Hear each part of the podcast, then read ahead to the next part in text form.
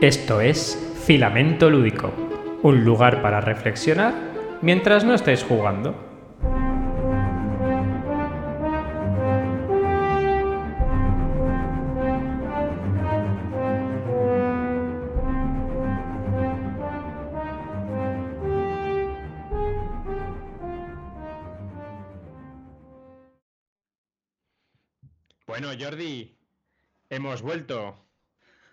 Estamos otra vez.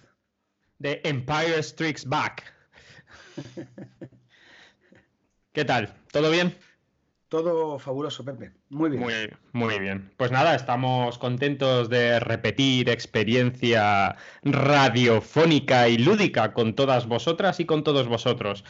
Pero si te parece, Jordi, vamos a hacer en primer lugar un repaso por los comentarios que tenemos, pues agarraos todos a la silla, tenemos comentarios. Esto hace una ilusión especial y enorme. Al principio los contestábamos, que supongo que los seguiremos contestando, pero como estamos hasta arriba de trabajo, hemos decidido que también les vamos a dar cabida en este espacio para poder contestarlos de, viva voz, sin que se nos vaya el tiempo. Vamos a intentar que se nos vaya el tiempo. Pues sí, vamos a, a ver algunos de los comentarios que tenemos en iBox. Y bueno, pues agradeceros, como dice Pepe, vuestro, bueno, vuestro contacto y vuestras palabras de, ánimo, porque hace ver que, bueno, que algunos de los que nos escucháis, pues realmente apreciáis este ratito que compartimos con vosotros y nos hace muy felices. Así que, bueno, a Katy de Born to be Punk, que nos felicita por el programa, pues bueno, es recíproco, porque ello- ella también es parte de un podcast que escuchamos ah, y que también disfrutamos. Así que genial. También nos ha dicho unas palabras Pedro García, Pedrote, conocido en el, en el mundillo lúdico y con el que, bueno, he compartido mesa en varias ocasiones. Así que nada, un saludo grande para él y espero que sigamos coincidiendo y compartiendo mesa. Yo lo conocí en las Ayudar Jugando, eh, que fue. tuvo la decencia y. y es muy decente, so- Pe- Pedrote y- es muy decente. es muy y el tiempo sobrante para ir a- al, al encuentro de gente humana que hace por pensar.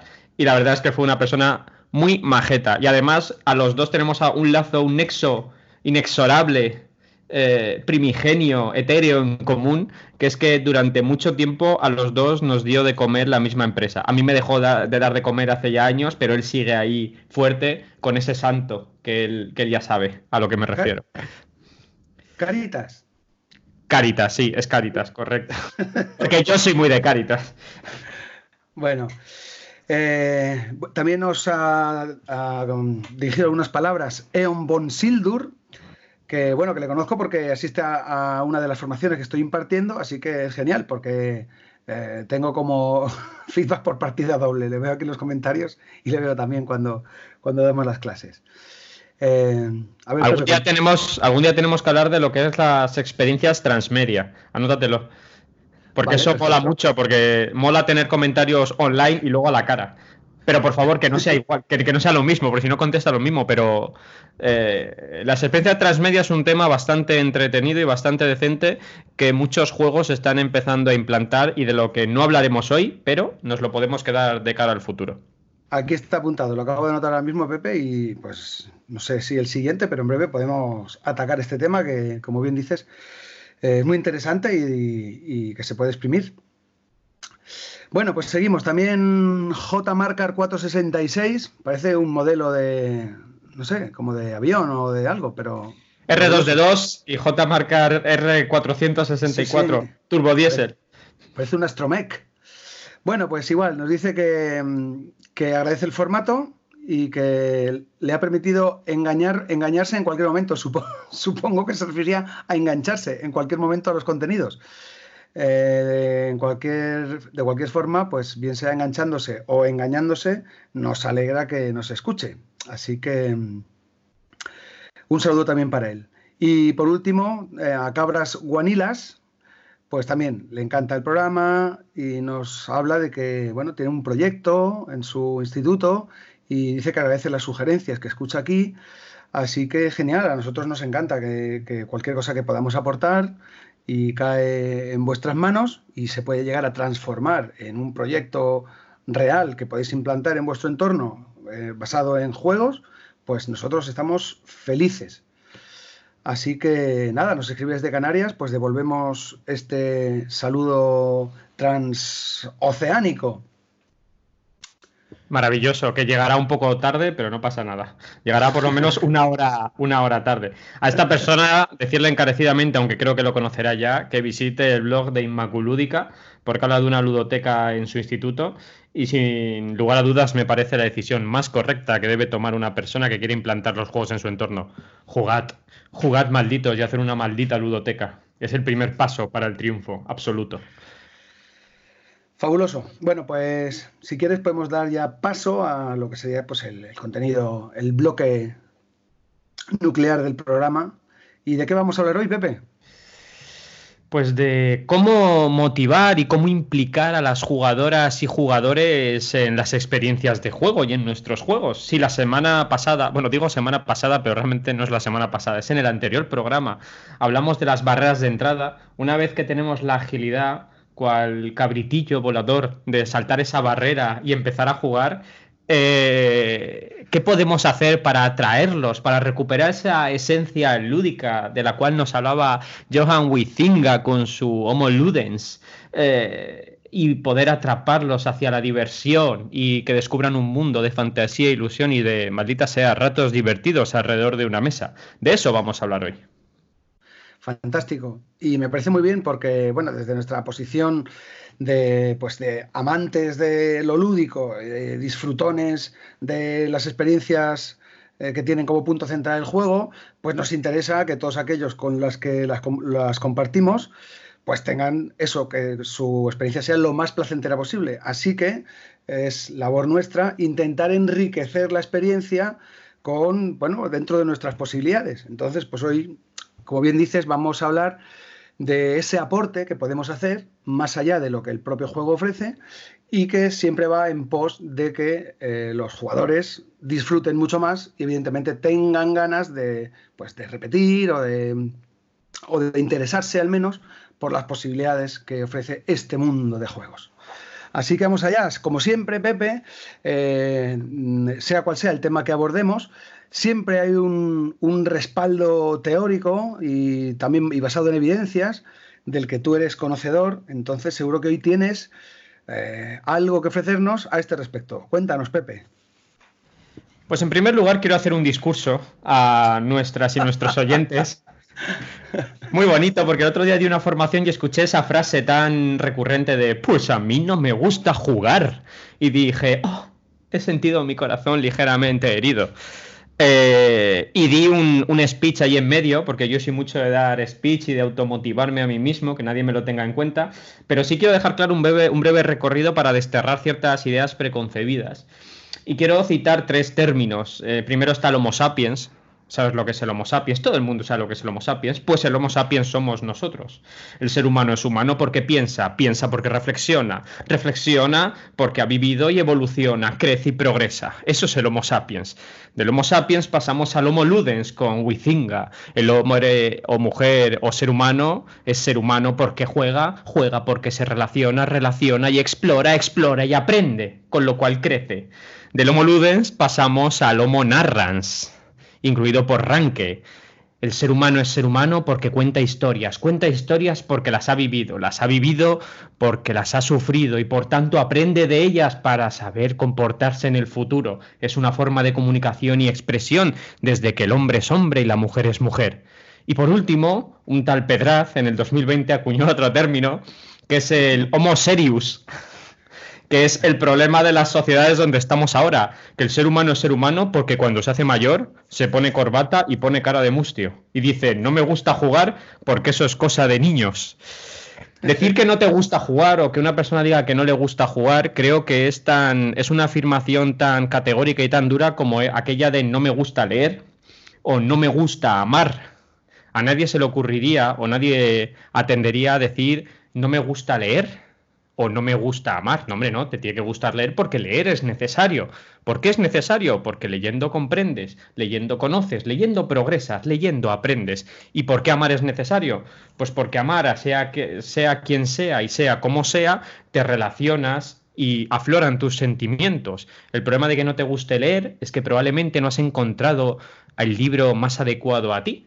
Y probablemente que no te guste amar es que no has encontrado a la persona más adecuada a ti. Por eso el imperativo funciona muy mal con estos dos verbos. Pues yo siempre añado, no me gusta jugar, quizá y solo quizá es que no has encontrado ni el juego para ti, ni el grupo para ti.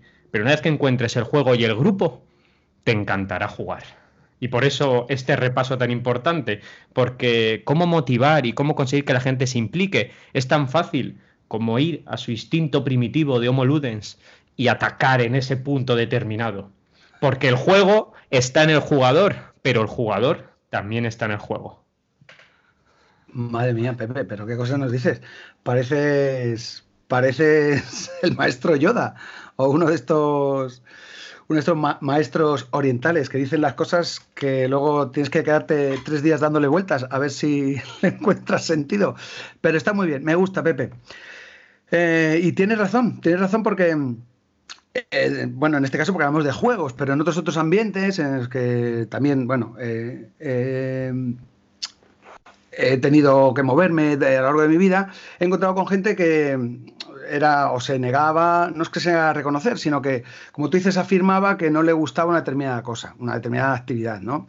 Y es cierto que muchas veces eh, todas las apreciaciones que tenemos son subjetivas de las cosas que nos gustan o nos disgustan, pero evidentemente la experiencia de juego y el placer que podemos obtener jugando viene manifestado de muy diversas maneras. Y como tú bien dices, habría que averiguar cuál es la forma en la que tú entiendes la diversión para ofrecerte algo que encaje ahí. De esa manera, seguro que encontrarías algo que tú eh, percibieras como divertido. Por tanto, aunque hablamos de una generalidad, es cierto que hay muchas posiciones eh, subjetivas que no se encuentran dentro de este, de este grupo amplio, que sí es verdad que, aunque a priori puedan decir que no le gusta jugar, es cierto que investigando un poquito o viendo cuál es, cuál es su centro de placer, cuáles son las motivaciones que le impulsarían a participar en una experiencia lúdica, podríamos dar, como tú bien dices, con la tecla el resorte que le permitiera disfrutar. Entonces tú eres, como bien dices, has trazado un plan ahí, eres un estratega de lo lúdico, Pepe. Tendrías que tener sesiones en el que tumbaras a la gente en un, en un diván, en un diván, y, y nada, explorar un poquito su psique lúdica y decir, pues mm, váyase a casa y tómese dos carcasones y, carcasón 500. Parece un medicamento. Carcasone 500. Cada tres horas. 500. Y si está muy mal, no se le ocurra tomar un lacerda, pues puede morir de saturación. Lo que puedes poner rol en vena, rol en vena para, bueno, pues para, como si fuera un, una descarga de estas. Sí, el, el, problema es que el, el rol causa demasiado afecto continuo y no querrá probar otra cosa. Uf, cuidado, ¿hablamos de adicción, Pepe? Hablamos de adicción al rol. bueno. eres, eres, un acuñador de adicción al rol. Hazte una chapa. Mi rollo es el rol. Bueno, después de, todo esto, que creo que es lo bonito que tenemos Jordi y yo, pues que somos un poco de, divagar de diferentes aspectos, pero quizás es lo que más me gusta de este programa.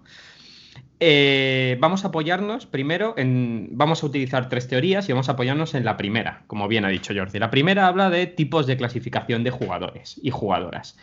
¿Por qué vamos a apoyarnos en esto? Pues muy sencillo, porque para saber implicar a una persona hay que saber lo que le gusta a esa persona y qué espera esa persona de la experiencia. Hay mucha gente que de manera sacando el dedo por la ventana y dándole el viento y basado en su experiencia, dice, uy, pues a mí me funciona mejor esto, a mí me funciona mejor aquello. Pero no está nunca de más saber que hay una serie de clasificaciones de jugadores donde no vamos a profundizar excesivamente, que nos pueden ayudar perfectamente a comprender lo que esperan las jugadoras y jugadores cuando se sientan sus preferencias y los tipos clasificados que hay. Vamos a hablar de dos, una vieja y que está pasada de moda y una más nueva de la que soy bastante fan. La primera, Jordi, tú la conocerás, es eh, Richard Bartle.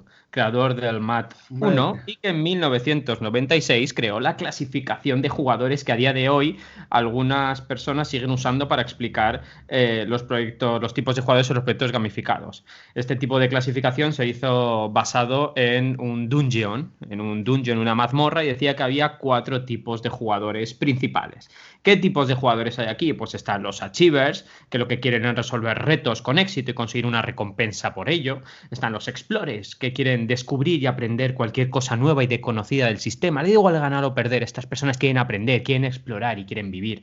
Luego están los socializers, que se quieren sentar y maldita sea comerse unas buenas patatas fritas mientras los mojan en una deliciosa salsa de alioli rodeado de otras personas. Y luego tenemos a los killers, que quieren competir y ganar son los cuatro tipos de jugadores que Richard Bartel dice que hay en un dungeon, en un mazmorreo inspirado en el MAT 1 que creó hace bastantes años atrás, en el 70 y pico, creo recordar, 76, 78, disculpadme.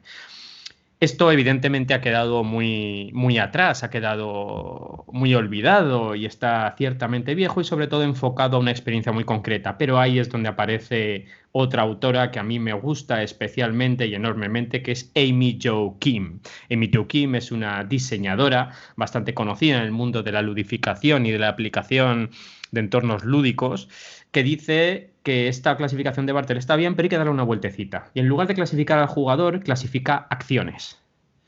¿Qué es eso de clasificar acciones, Jordi? Pues dice que ya no existe el jugador competitivo, sino el jugador que compite. No existe el jugador achiever, sino el jugador que se expresa o recolecta, el jugador que colabora y el jugador que explora. Y crea cuatro grandes categorías enormes, que es en lo que yo me baso muchas veces para crear una sesión lúdica. ¿Qué queréis? ¿Queréis competir? Uno versus uno, competimos nos echamos un Watergate, que por cierto, hoy estamos grabando 7 de febrero y hoy sale Watergate, lo tengo encargado, de Salam Peepers. Muy bien. ¿Un Warchest, Pepe? ¿Un Warchest? ¿Quieres un Warchest? ¿Qué, qué, quieres, diablos? Un tú contra mí, vamos a competir, te voy a ganar, un reto, vamos a compararnos, vamos a tantearnos ese tipo de personas que puede ser un uno contra uno o un uno contra uno contra uno y contra uno. Después pasamos a la gente que se quiere expresar. Hmm, ¿Qué quieres decir con que se quiere expresar? Pues esas personas que quieren decorar, que quieren construir, que quieren diseñar. ¿Y qué te parece, Jordi, si echamos un, un ¿Cómo se llama el juego este de construir con cartitas? Que se me ha ido el nombre, de ABA. ¿El Rino Giro? un rino giro mientras construimos esa torre alta y ponemos los muñequitos. O, mm, y si somos. Correcto, y si somos artistas de la basura y viajamos por ciudades de Europa mientras construimos con los restos que han dejado aquellas personas que tienen tanto dinero, que echan restos de valor incalculable. Maldita sea, déjame construir grandes edificios y déjame el placer de tocar y de experimentar. Pero no nos vamos a quedar ahí, Jordi. ¿Y si colaboramos? Venga. Imagínate que una persona que no se ha encontrado nunca con una experiencia de juego en mesa le dices que hay un juego donde puede ser un científico, donde puede ser un, piloto de avión, donde puede ser un médico y lucha conjuntamente con los otros jugadores alrededor de la mesa en derrocar una enfermedad, un grupo de enfermedades que asolan el mundo, por ejemplo el coronavirus. El coronavirus, el coronavirus. Y esas personas luchan juntas contra el juego wow, no me o olía. Se tienen que escapar de una isla, Pepe, se tienen que escapar de una isla que se está inundando. Imagínate. Cuatro, cuatro artefactos. ¿eh? Impresionante. Imagínate que incluso fueran un grupo de personas que tienen que matar a Hitler porque Hitler debe morir y todos juntos. O son un grupo de personas que deben ayudar a escapar a, a, unos esclavos de plantaciones de algodón al norte para salvaguardar su vida. La gente le hace puff y le implosiona la cabeza porque no creía que jugando se pudiese colaborar, porque nos han vendido desde hace mucho tiempo que jugar es competir. Mentira, jugar también es colaborar. Y por último, Jordi, ¿qué te digo si hay otro grupo de personas que lo que le gusta o que las acciones que podemos encaminar es explorar? Explorar un terreno, dar vueltas a ciertas losetas que están ocultas y no saber lo que te vas a encontrar, bien de una manera colaborativa o competitiva, explorar, coger una carta de evento con esa sorpresa que se esconde después de cuando le das la vuelta y dice, te enfrentas a una serie de sectarios que están ocultos en un pequeño callejón de la ciudad de Nueva York y tú, con ese corazón arrítmico, te impulsas a contestar y a tirar esos dos dados para ver qué deparará el futuro, que tu compañero ya sabe, pero que tú es incierto por una neblina de guerra que oculta tus movimientos. Por lo tanto, competir, expresarse, colaborar y explorar. Creo que son cuatro patas básicas de cualquier experiencia en juego en las que debemos apoyarnos para ofrecer experiencias. ¿Tú qué opinas, Jordi? Bueno, pues que evidentemente es así. Y lo que pasa que estos perfiles o estas acciones que muchos jugadores les gusta hacer, no siempre eh, son excluyentes. Es decir, es muy difícil encontrar un perfil único y exclusivo de cada uno de estos. Por tanto, siempre va a haber alguno que predomine, pero para intentar hacer la experiencia de juego lo más amplia posible, eh, muchos diseñadores y diseñadoras mm, que conocen pues, estos, estas argucias o estos, estas querencias que tienen los jugadores cuando, cuando se plantean jugar, intentan que en mayor o menor medida estén presentes dentro del diseño. De esta manera hacen el juego lo más atractivo posible a un abanico muy amplio de jugadores y jugadoras. Pero, como bien ha dicho Pepe, conocer, eh, tener este conocimiento previo hace que todos aquellos que se dedican a diseñar experiencias para otros puedan hacerlo de una manera pues, más efectiva. Y bueno, saliéndonos un poco del, marco teórico y llevándolo un poco a tierra, básicamente lo que hay que hacer es eh, conocer, por un lado, si queremos eh, utilizar los juegos y, como digo, hacerlos encajar a estas dos piezas de este pequeño puzzle, un puzzle de dos piezas, que es el jugador y el juego, para que el encaje sea pues, lo, mejor posible tenemos que conocer por un lado a los jugadores y por otro lado a los juegos. Por eso esa frase que tanto repite Pepe y que bueno y que tanto repetimos tantos y tantos que nos dedicamos un poco a, la divulgación de lo lúdico eh, y estamos en contacto con gente que quiere utilizarlo, pues la reflexión o la recomendación siempre es la misma. Jugad mucho, conoced muchos juegos, tened muchas referencias, porque cuanto más sepamos, tanto de juegos como de jugadores, mejor vamos a poder plantear este encaje de estas dos piezas para que funcione lo mejor posible. Y conoced a gente. Jugad mucho y conoced a muchas personas. Hay un dicho muy bueno en el game design que he dicho antes, que dice, el juego está en la jugadora y la jugadora está en el juego. Para saber qué juego... Otra vez, Pepe, sigues con... Pero es verdad. ¿Qué te parece? Es que yo soy así, Jordi, no lo puedo evitar, porque para saber qué juego ofrecer hay que conocer a la persona. Es, así de sencillo, entonces sabrás qué juego ofrecer perfectamente, porque, eh, Jordi, tú lo has vivido. Eh, a mí me encanta leer y estudiar y nos dedicamos a formar, etcétera, etcétera, y, vemos cuáles son los, mejor, los mejores tips de diseño, pero el juego, no, el juego no es la experiencia. Yo hablo mucho y después tengo el criterio de una ameba. Y mis juegos favoritos se basan en, una última tirada de dados donde tus decisiones no importan nada y el azar lo decide todo, como el Orquesta Negra, que es de mis juegos favoritos. O como el Furia de Drácula, que es un gran juego que el 80% de la gente repudia después de la primera partida. Y a mí esos juegos me apasionan porque el juego no es la experiencia. La experiencia de juego se dictamina alrededor de una mesa. Sino que se lo digan al juego Fortuna and Glory de, Frog, From Frog Games, o no sé cómo se llama la empresa esta, que tiras por todo. Es una oca, tiras para moverte, tiras para coger una carta de evento, tiras para combatir, tiras. Y después es una experiencia de juego que es maravillosa. Por eso digo que cuando vas a, sacar un juego tienes que conocer a muchos tipos de personas y a muchos tipos de juego y saber qué juego te va a dar ese brilli brilli que lo que te va a hacer es sacar el juego que hay en cada persona, Homo Ludens. Exactamente. A mí, a mí, quiero decir, yo he tenido muchos intentos fallidos porque, y, y hablo de un ciclo muy cercano, que es mi familia, porque anteponía mis gustos personales, mis preferencias o incluso ese ese conocimiento que tenemos y que nos puede hacer reconocer un buen juego, porque, por, bueno, porque sí, pues, porque las mecánicas son innovadoras, porque está todo muy bien engranado, porque funciona bien como juego, como diseño, y nosotros lo valoramos y puede que nos guste y eso para nosotros tenga un peso específico, pero muchas veces eso no lo valoran las personas que no tienen este conocimiento y lo que buscan es precisamente una experiencia gratificante y satisfactoria y sobre todo divertida. Pues muchas veces, como digo, este, este criterio personal se anteponía al gusto general de las personas con las que compartía mesa. Y a veces sacaba juegos que estaban bien, pero que ellos percibían o experimentaban como tostones, como algo que no acababan de. Eh, donde no encontraban donde no acababan de encontrar la diversión.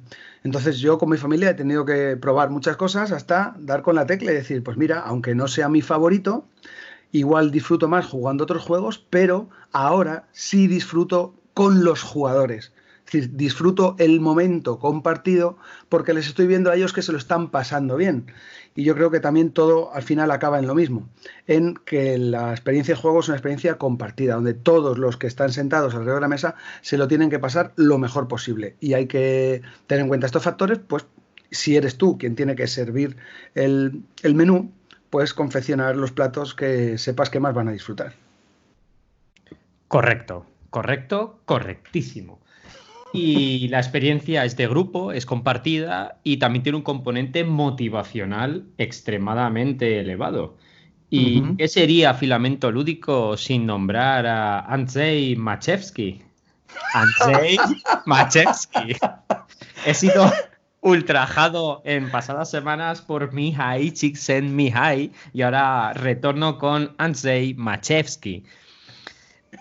Parece, parece, cómo se llama el, la locución esta que, que, te lee los textos. Pareces un loquendo. Pareces Pepe, Pepe Loquendo Pedraz. Soy el Siri de, los juegos. Bueno, pues Pepe, Pepe, ¿cómo se, Pepe, ¿cómo, cómo se pronuncia Andrzej Machewski? Ahora mismo. Muy bien. Pero se supone, es, complicado. No, no, tengo tan afinado como Mihai Csikszentmihalyi, porque Mihai Csikszentmihalyi es mucho más sonoro y más tónico. En cambio, Andrzej Machewski utiliza más las S sueltas, las S leves. Esto Calvo, que, es, eh, que sabe mucho el tema, lo sabrá interpretar mejor. Pero me cuesta más decir Andrzej Machewski. Bueno, Andrzej Machewski es, una persona muy conocida y muy reconocida en el mundo de la ludificación de objetos basados en juegos porque creó una teoría que a mí personalmente me encanta porque me permite expresar algo que utiliza mucha gente que se llama la motivación intrínseca. Hay dos tipos de motivaciones, la motivación extrínseca, que son los, los y los bienes materiales que te dan cuando tú juegas, y después está la intrínseca, que es lo que hace a la gente comprometerse con las cosas, comprometerse con las personas, con los libros y por supuesto con los juegos. Entonces la gente cuando habla de motivación intrínseca habla de lo que sale de dentro. Y a mí me hace mucha gracia eso porque de dentro salen infinidad de cosas del cuerpo humano. Entonces estaría mal generalizar de esa manera. ya te digo. Ya te digo, Rodrigo. Entonces, eh, esta persona, de la cual no pienso decir el nombre más porque va, os vais a, descojonar todos, lo cual acepto humildemente. Dice, creó la teoría RAMP, a la que Pedraz 2019 añadió una E al final, en lo que rebautizó como teoría RAMPE. ¿Qué narices quiere decir esta teoría? Y vamos a ir analizándola pieza por pieza. La R de relación. Cuando sientas a la gente o cuando sientes a la gente alrededor de una mesa para jugar al juego o en una experiencia lúdica, por favor, permite que interactúen y se relacionen con los otros, eh, con las otras personas sentadas alrededor de la mesa. No hagas, por favor, que sea compartimentos estancos y que cada uno solo mide una porción de mesa. Permite que rían, permite que hablen, permite que interactúen, permitan que tengan un contacto social, que es uno de los motivadores de Reis, el contacto social pero no permitas que coman ganchitos ni cosas naranjas que llenan los dedos de guarrería. ¿eh? Cuidado. Permite que compren fundas y comen ganchitos. sí, muy bien. La R de relación, cuando vais a juntar, buscad experiencias eh, que permitan relacionarse de diferentes maneras. Y relacionarse no es solo compitiendo, relacionarse es, intercambiando, es haciendo una puja, es negociando, es incluso riendo por una decisión, es trabajando por equipos. Por eso el código secreto funciona tan bien, por eso el Dixit es interpretativo y aparte de saber lo que tú tienes que decir tienes que interpretar lo que el otro o lo que los otros jugadores piensan, la relación entre los jugadores es una pieza básica de los proyectos basados en juego. ¿Tú qué opinas, Jordi? Pues evidentemente tienes razón. Esa parte de interacción entre los jugadores y de que todos puedan participar es fundamental como tú bien has dicho. Yo no sé si te parece bien que, eh, bueno, lo hemos hecho anteriormente, lo hemos estado haciendo casi de manera espontánea, pero no sé si crees conveniente ir nombrando algunos juegos que asociemos con algunas de las características que enumeras para que sirva de referencia por si alguien quiere investigar o simplemente a modo de, de curiosidad para que la gente tenga referencias tangibles de juegos que se ajustan a lo que contamos. Que se busque en la vida, Jordi. Que se busque. no, no. no sobro, no sea sobro, Pepe, que sí, que sí, que sí, que sí, claro que sí, cómo no. ¿Tú qué recomendarías de juegos para relacionarse, Jordi? Bueno, pues los que has nombrado y bueno, pues por ejemplo, yo que sé, también el de Crypto es un juego que, en el que se trata precisamente de comunicarse eh, de manera efectiva con el resto de tu equipo. Eh, no sé, se pueden nombrar mucho más, pero tampoco se trata de dar un listado muy extenso, sino aquellos que nos vengan a la mente, pues los podemos, los podemos decir. La relación se basa en todos los juegos de contar historias, véase Días de Radio o el, los Story Cubes y el más reciente Untold Adventures. Uh -huh. eh, son maravillosos para trabajar la relación y de continuar historias. O el Cuentos de Ánimas, que es un juego de rol maravilloso y con un sistema de reglas hiper simple y muy accesible, nos permite que los jugadores se relacionen a través de las historias que se diluyen y emanan de la propia experiencia de juego. Vamos a pasar al siguiente apartado, Jordi. Vamos. R de relación. A de autonomía deja a las jugadoras y jugadores que tomen sus propias decisiones. Déjales ser autónomos. ¿Sabes dónde falla mucho esto? Seguro que lo sabes. En una palabra que existe en los juegos de mesa se llama efecto líder en los cooperativos. Sí, sí. No hay nada más frustrante en un juego cooperativo que te digan lo que tienes que hacer. No, claro, por, lo que ahí lo único que hay, los jugadores tienen que ser conscientes de este hecho y aquel que está en la capacidad de ejercer este rol o este efecto de jugador alfa, pues intentar retenerlo, ser consciente y dejar que el grupo juegue y, bueno, en último caso, que intervenga, pero únicamente como palanca para desatascar una situación en la que se vea que no se progresa, que hay un bloqueo general, y entonces sí, en ese momento pues puede intervenir precisamente con, con, este único, con, este, con esta única motivación, ¿no? de conseguir que, que, la cosa fluya. Evidentemente no hacerlo para monopolizar todo el juego y como yo soy el que tiene más experiencia y soy el que lo tiene más claro, pues todos tenéis que hacerme caso y yo digo por dónde tiramos. Eso hay que intentar evitarlo. Correcto, por eso la autonomía es fundamental. La gente se tiene que sentir libre para tomar sus propias decisiones. Si todo es guiado y todo te lleva a un punto y da igual lo que hagas, ¿para qué te enfrentas a ese proyecto? ¿Para qué te enfrentas a ese juego? Si yo no tengo ninguna capacidad de decisión. ¿Por qué es tan controvertido el juego de la OCA? Porque tu autonomía comienza y acaba en el momento en el que coges el dado y lo lanzas. El juego de la OCA es de los pocos juegos que te permiten hacer tres cosas a la vez, incluso si eres un ser unineuronal como yo. O sea, tú puedes tirar el dado y mirar hacia otro lado. Es un pase a lo Ronaldinho, que miraba hacia otro lado mientras hacía el pase. Pues la OCA tú puedes jugar a la OCA mirando por la ventana cómo caen los copos de nieve en sí. pleno invierno. Entonces, autonomía.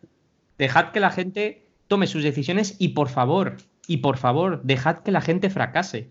El mayor aprendizaje que dan los juegos es el experiencial, es el que se basa en el fracaso, aprendizaje basado en el fracaso. A base de fallar vas a aprender, no intentemos que la gente de inicio lo haga todo bien. Nadie, nadie, bueno, quizá dos o tres personas iluminadas por los designios y la capacidad lectora de, de Pitágoras, eh, juegan la primera vez bien a un juego. Todos nos equivocamos la primera vez que jugamos y la segunda vez que jugamos y la tercera vez que jugamos. Y sin embargo nos, lo seguimos intentando. ¿Por qué? Porque nos gusta ser autónomos en su dominio. Y cuando podemos nos apoyamos en otra cosa. Pero nos gusta ser autónomos ¿para qué? Para crecer. Lo que me lleva a la tercera fase, la M. La M de maestría. A la gente le encanta tener la sensación de que cada vez que se enfrenta a un juego es mejor. Uh -huh. Como jugador y como jugadora y es más rápido entendiéndolo y preparándolo. Por eso la gente se agarra a un clavo, a un clavo, a un clavo ardiendo a los juegos que ya sabe jugar. Porque se siente claro. cómodo y a gusto. Y no hablo de los jugadores.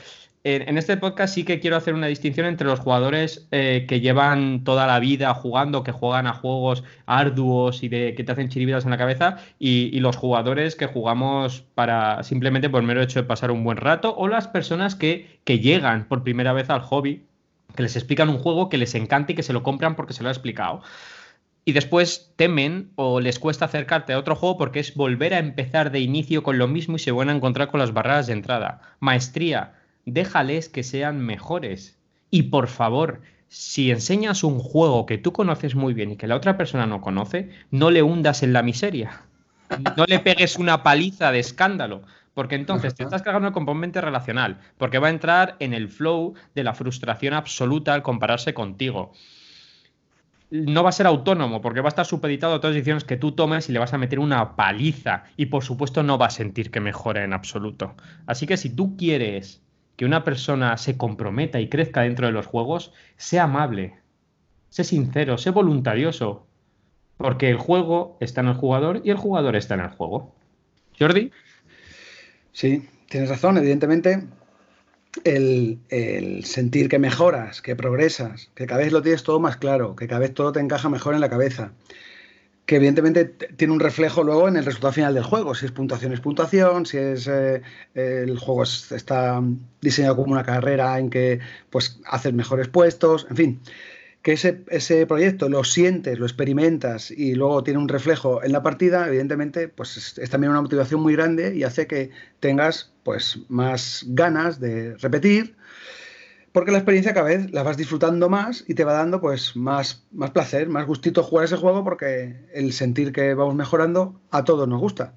Y en cuanto a lo que has comentado de, de permitir que otros jueguen, no permitir que ganen, no estamos diciendo dejar ganar a la gente, permitir que jueguen y que tengan una apreciación del juego pues amable y no que, no que sea todo pues un calvario y, que tenga una experiencia pues muy, muy, muy frustrante. Entonces, eso, igual como lo hemos comentado antes con lo del jugador alfa, si siendo conscientes de nuestra posición con respecto al grupo, tenemos que intentar modularla pues para que no dictamine los designios de la partida. Así que, pues lo que dice Pepe, y aplicarlo a todos los ámbitos de la vida. Sed amables en la mesa del juego y cuando salgáis de la mesa del juego. Y decid buenos días, buenas tardes y buenas noches cuando entréis en un sitio y sonreíd, que con eso ya tenéis la mitad del cielo ganado. Dentro de la, de la, maestría, a mí sí me gustaría hacer una bifurcación leve entre eh, dos términos que son accesibilidad y profundidad.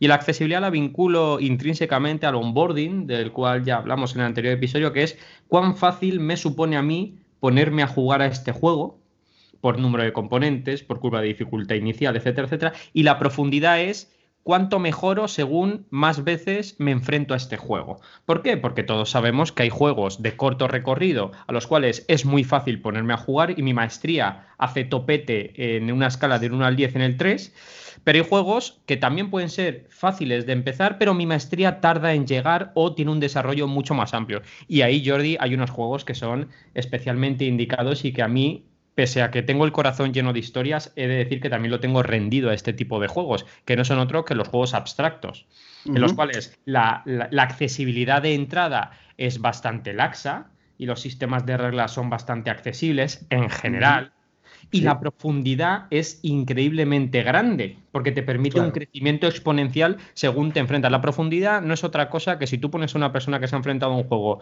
10 o 15 veces y una que nunca se ha enfrentado, vas a ver cuando es profundo, cuando la persona que se ha enfrentado 15 veces le pega una paliza a la otra. Es, es, así de sencillo. Lo que pasa es que no olvidéis que hay que ser amable y dar los buenos días, las buenas tardes y las buenas noches cuando entremos a los sitios y sonreír mucho y decir que pases un buen día.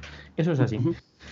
Y sí. que me gusta hacer esta dicotomía o esta bifurcación entre accesibilidad y profundidad, porque eso también lo podemos tener en consideración, porque hay juegos que son maravillosos en accesibilidad y también tienen cierto grado de profundidad. Yo hay un juego que Jordi sabe que quiero mucho y otros que no me gustan tanto, pero que triunfan mucho en casa. Yo tengo una, una peque que tiene 8 años y está muy aficionada tanto al Sagrada como al Azul, como al Riff, como al Onitama, como al Patchwork, como al Manhattan que al final son juegos abstractos de un alto grado de abstracción, aunque tengan tema, que permiten una, una, accesibilidad muy agradable a cualquier persona que se quiera enfrentar, pero en cambio sí dotan de cierta profundidad la experiencia, lo cual incide directamente en tu grado de maestría, que es cuando tú te sientas bien te sientes excesivamente bien cuando tienes que explicar el juego y decir, esto tiene cierta complicación y me siento bien cuando se lo tengo que explicar a otras personas, porque ya soy un maestro.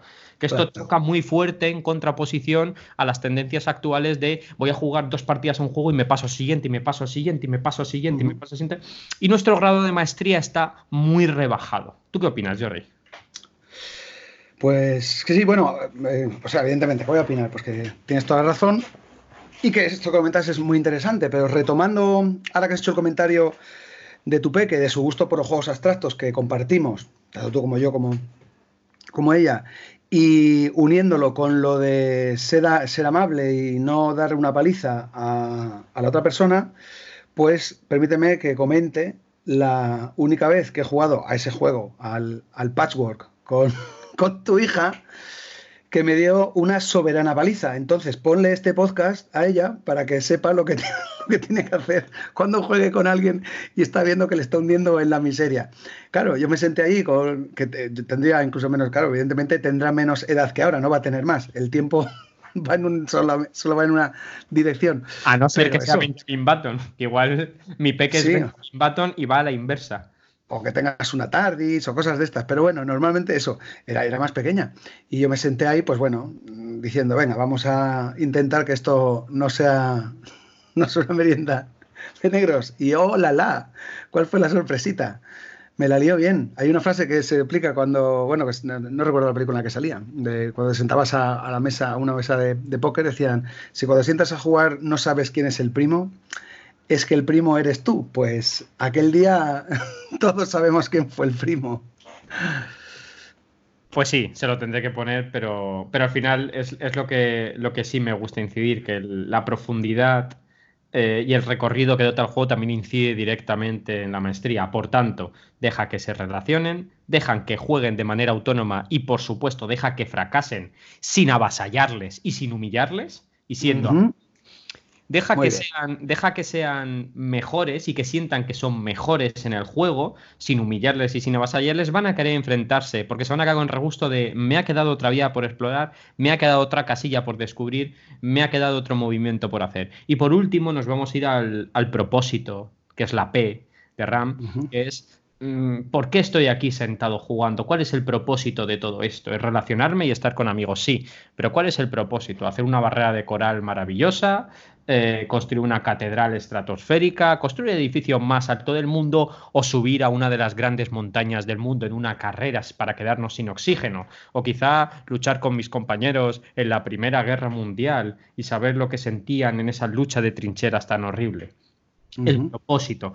Y ahora, unido al propósito, que esto es muy bonito, me gustaría nombrar la tercera y última teoría del podcast de hoy, que es la de John Radoff, que es un empresario, autor y diseñador de juegos estadounidense, que se ha, que se ha centrado sobre todo en el estudio y en el desarrollo de las comunidades online, medios de Internet y juegos de ordenador. Y él creó una cosa súper chuli, que es muy chuli, que se llaman las 42 cosas divertidas de John Radoff. ¿Qué narices quiere decir que estas 42 cosas divertidas? Pues son 42 cosas que en un análisis enorme él detectó que a la gente le gustaba hacer. Y la verdad es que analizándolas una a una, que no nos vamos a poner con las 42 porque el podcast se nos iría a una longevidad demasiado infinita para poder abarcarla en una hora, hora y cinco de podcast, que es lo que duran los nuestros, sí que nos dan diferentes vías para saber lo que nos gusta hacer a las personas. Por ejemplo, hay una que a mí me encanta.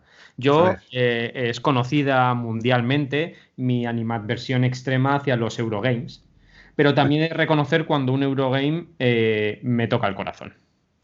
Y a mí hay un Eurogame de los últimos años que me ha tocado el corazón, Jordi. A ver, Pepe, a ver, Pepe, cuéntanos. Que es el Arquitectos del Reino del Oeste. Toma ya. ¿Y sabes por qué? Porque tengo un propósito muy claro en el Arquitectos del Reino del Oeste que está vinculado con una de las 42 cosas divertidas de John Radoff, que es ser un villano. ¿Cómo te gusta, Pepe? Me encanta ser malo. En los juegos me encanta ser malo. A mí en los juegos yo no soy del que le gusta ganar o perder, me da igual. Yo soy de montarme mi película y mi historia. Y el Arquitectos de Reino del Este es un juego maravilloso que me permite hacerlo y me permite ser muy malo. Pero no muy malo con los otros jugadores y jugadoras, que también, pero también me lo pueden devolver, sino muy malo en la historia que puedo contar el Arquitectos tiene un marcador de. ¿Cómo, cómo se llama el marcador? Este, el marcador de.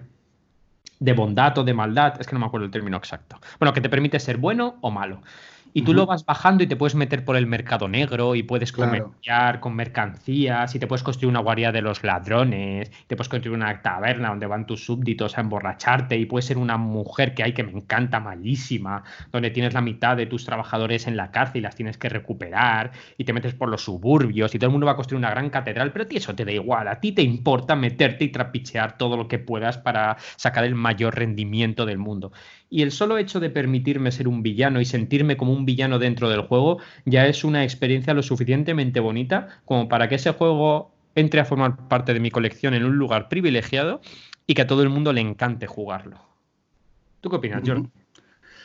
Bueno, pues que evidentemente, eso, si tú disfrutas con, la posibilidad de, de, poder ser alguien dentro del juego o que puedas encarnar a alguien que encaje con tus. Eh, con, con algo que quieres representar, que evidentemente te da esa posibilidad porque no eres en la vida real, pues es fantástico, porque te da esa oportunidad de hacer esa encarnación y representar esas acciones que tú sabes que pues, no son lo más recomendable realizarlas en la vida real, pero encuentras ese gustito en hacerlas dentro del juego. Por tanto, entiendo que aunque sea un Eurogame debido a mecánicas, tiene esa parte que a ti te gusta tanto narrativa, o al menos te permite que en tu cabeza funcione de esa manera, que al final es lo que es la experiencia que tú te llevas. Maravilloso, Jordi. Y ahora, si quieres, vamos a hacer un repaso porque hay algunas cosas divertidas que la verdad es que nos inspiran en muchos juegos. Por ejemplo, imagina eh, una de las cosas divertidas que estoy viendo, que es contar historias. A la gente le encanta contar historias. Y eso, si lo volcamos al mundo de los juegos de mesa, no voy a hablar de los juegos de rol, porque los juegos de rol tratan evidentemente de contar historias, pero en los juegos de mesa hay una vertiente y una mecánica que es el storytelling, que trata exclusivamente de contar historia. Lo hemos visto en el Días de Radio, lo hemos visto en, los Story Cubes, conocido mundialmente y usado en multitud de clases de lengua, literatura e idiomas, lengua extranjera para contar historias, pero hay muchísimas más. Por ejemplo, algo que puede gustar a mi querido amigo Jordi. Eh, mira, algo muy bonito. ¿Por qué funciona el Dixit? Pues hay una cosa divertida que dice John Rado, que es admirar la belleza. Ajá. ¿Por qué funciona así?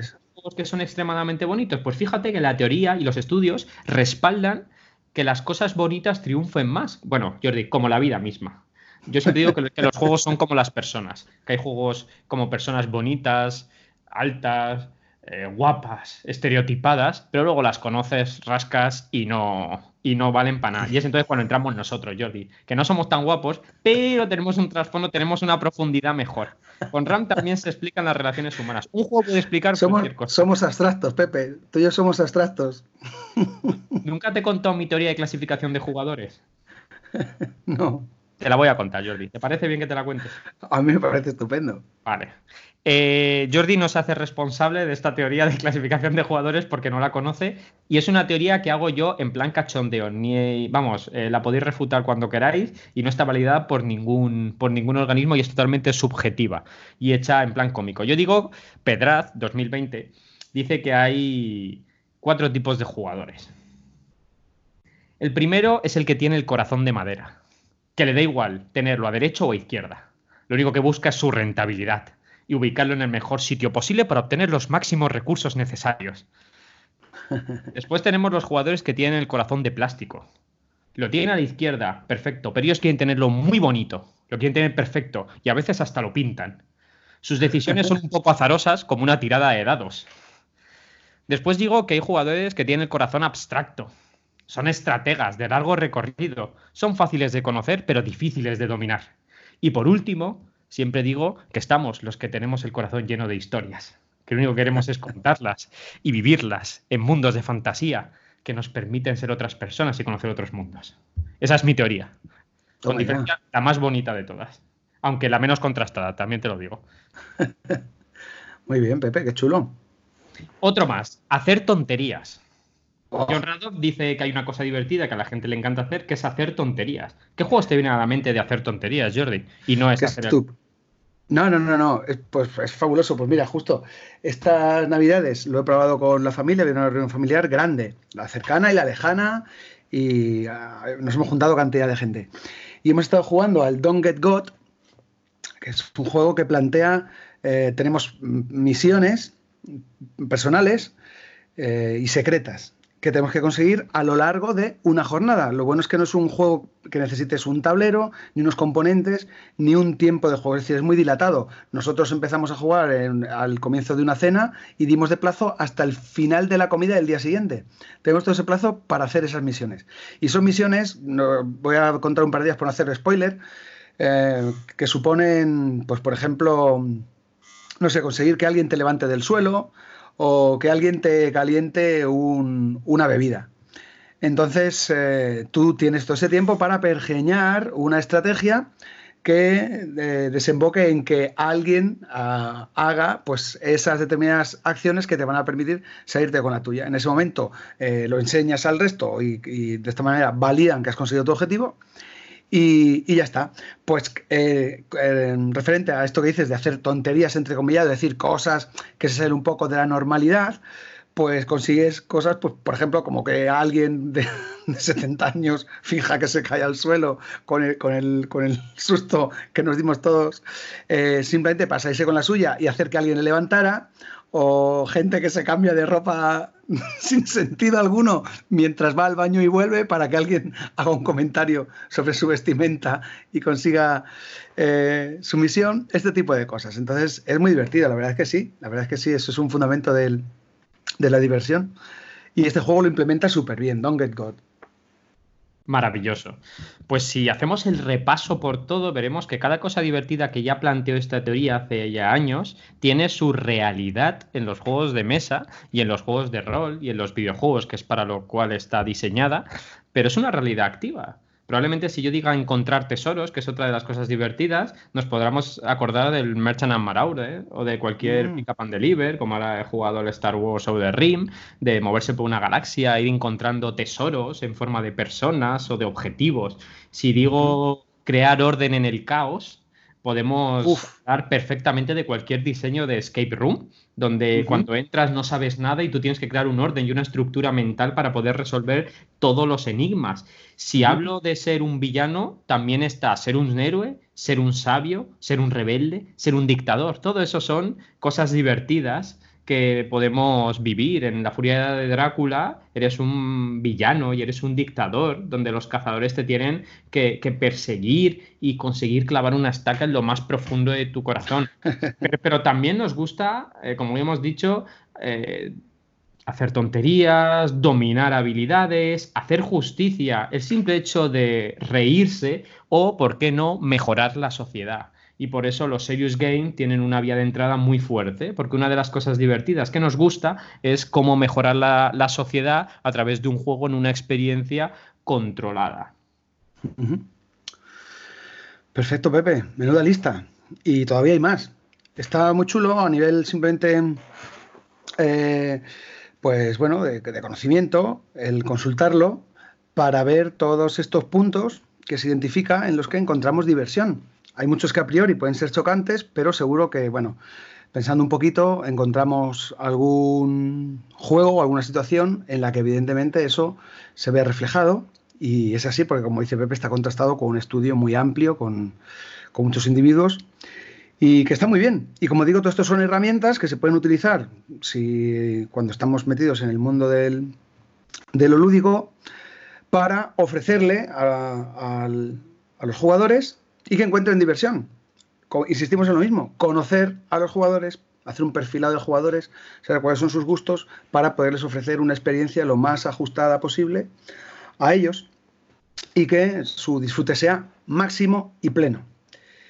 No sé si quieres contar algo más, Pepe, acerca de, de esto.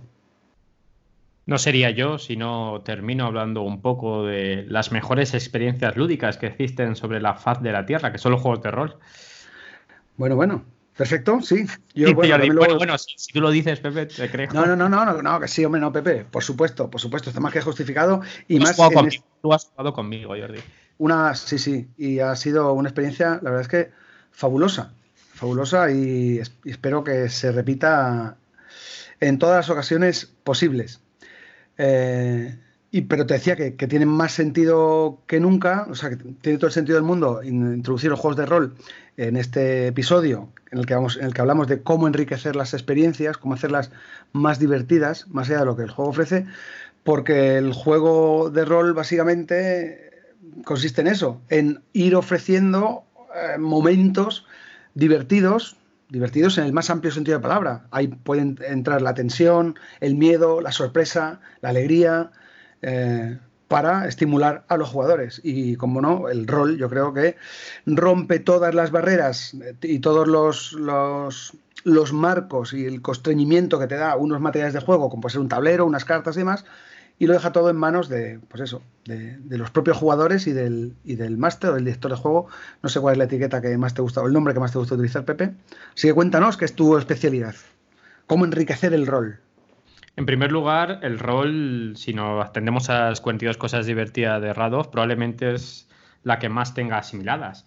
En el rol Eres un héroe, eres el protagonista, eres un villano también, puedes ser un sabio, puedes ser un rebelde, incluso puedes ser un dictador. Además, vives una fantasía, cuentas historias, pero también las escuchas, adquieres conocimientos, organizas gente, coleccionas ítems, encuentras tesoros, compites contra bandidos, triunfas en conflictos, fortaleces las relaciones, te conectas con tu pasado y sacas a aflorar diferentes sentimientos, haces tonterías, ves, ves cosas bizarras, estudias el misterio en una casa encantada, dominas habilidades, tienes romances, creas orden y personalizas el mundo y lo dotas de contenido, te ríes, haces justicia, te iluminas y crías, crías tu imaginación. Por eso el rol creo que es una de las experiencias lúdicas que más aglomera todas estas cosas divertidas. Y además en el, en el rol, por lo menos en el rol clásico, porque actualmente la corriente indie eh, tiene una serie de juegos que prescinden del narrador o narradora de juego, o director o directora de juego, pero el rol clásico tiene esa figura conocida mundialmente que a mí me encanta, que es el narrador o narradora. Yo le llamo narrador o narradora que es el que es el centrocampista que recibe el balón y lo pasa a los diferentes jugadores para que hagan el papel estrella que tienen que hacer. Muy bueno, un playmaker. Un playmaker in the night. Entonces, este narrador es el que crea los diferentes ganchos, que no voy a hablar aquí de estos ganchos porque me gustaría tratar o hablar de, en otro programa sobre la imaginación y la creatividad y cómo los juegos nos ayudan a aflorarlas y hacerlas alcanzar sus máximos exponentes. Pues la imaginación y la creatividad es algo que se utiliza mucho en la sociedad y que nadie tiene ni pajolera de cómo trabajarla. Y los juegos nos dan muchas de las claves que nos permiten desarrollarla hasta límites insospechados. Bueno, el narrador o narradora es el que tiene diferentes herramientas que Jesse se les llama ganchos, porque en el balancing hay algo que se llama imaginación versus detalle. Entonces, el narrador es el que da detalles que permite profundizar y el que permite atrapar a esos jugadores en una, en una ambientación concreta o en una narración determinada, desde una música de fondo hasta diferentes ruidos, hasta la interpretación, las voces diegéticas o extradiegéticas. Todo eso unido crea experiencias inmersivas donde las limitaciones o los límites del juego, el placer de la sumisión de LeBlanc, se rompen y destrozan. Los juegos de rol se pasan por la piedra a Campbell y a Vogler. Los juegos de rol, las, historias que generan son mucho más eh, grandes y épicas o profundas y terroríficas que cualquier guion de cine que hayamos visto, pues salen en el aquí y en el ahora. Mm, cuando una persona se enfrenta por primera vez, se enfrenta con miedo, pues se enfrenta a lo desconocido. Y una persona teme mucho a lo desconocido y aquello que no ha visto. Por eso cuando aparece ese gran monstruo, deja de temerlo porque lo ha visto y piensa en cómo destruirlo. En el rol es un poco igual. Lo conocen los que lo perdieron, los que lo vieron de cerca irse muy lejos. Es una canción muy bonita sobre la libertad, por cierto. Eh, entonces, cuando te sientas, no sabes, has oído hablar del rol, pero no sabes lo que es, porque no ves un tablero, porque no ves unos dados ni unos marcadores que te permitan mover, simplemente te da una ficha y te dicen, cuenta tu historia. ¿Cómo que cuente mi historia? ¿Dónde está mi historia? ¿Qué elementos contextuales me da? Pues ahí la narradora y el narrador tiene diferentes ganchos que lo que permiten es profundizarlos. Músicas, atrechos, ambientaciones, voces, etcétera, etcétera, que hace que la gente empiece un camino y convierta su corazón de madera o de plástico en un corazón de historias para no volver. Pero probablemente, Jordi, tú también tengas algo que decir, mucho que decir sobre esas experiencias que son los escape room, que me parece que es una experiencia que también cuando las jugadoras y jugadores lo prueban, eh, quedan prendados enormemente y no pueden parar de repetir. Pues sí, sí, evidentemente en el formato de escape room también la experiencia se puede ver enriquecida utilizando pues, determinados elementos. Evidentemente, en las salas comerciales, pues consigues mm, mejorar la experiencia, pues con el entorno, haciendo el entorno lo más inmersivo posible, mm, diseñando una narrativa también que enganche y que mantenga, sea el hilo conductor de la experiencia, de manera que haga todo muy homogéneo y pues como tú dices, bien con, el, intentando eh, mm, atacar a todos los sentidos. Que sea muy atractivo a la vista, que haya música, efectos de sonido. Si en algún momento incluso se puede utilizar también el, eh, aromas que enriquezcan la experiencia. Introducir eh, experiencias sensitivas en las que tengan que utilizar pues, el tacto y demás.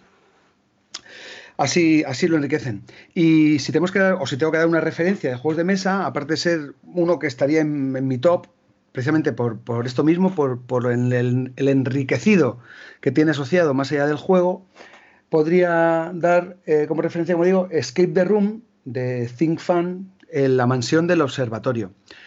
Es un juego que más allá de la propuesta de juego que ofrece, que es mm, similar a todos los que puedas encontrar, te hablo de Unlock, de Exit, de, todos estos, em, tiene algo que a mí me gusta particularmente y es que si te metes en una dirección web que te viene indicada en el juego, te viene un, un modelo de carta que rellenas directamente desde la web que puedes enviar a las direcciones de correo que tú indiques y es una carta que envías a precisamente a las personas con las que vas a compartir la sesión de juego.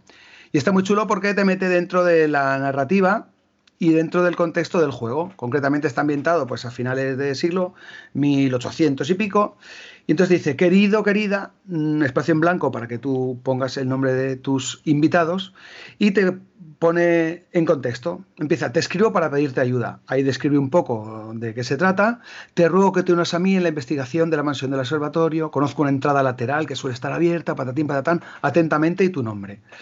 La fecha del evento, la hora a la que, los invitas, confirmar la asistencia y demás, y dónde va a ser.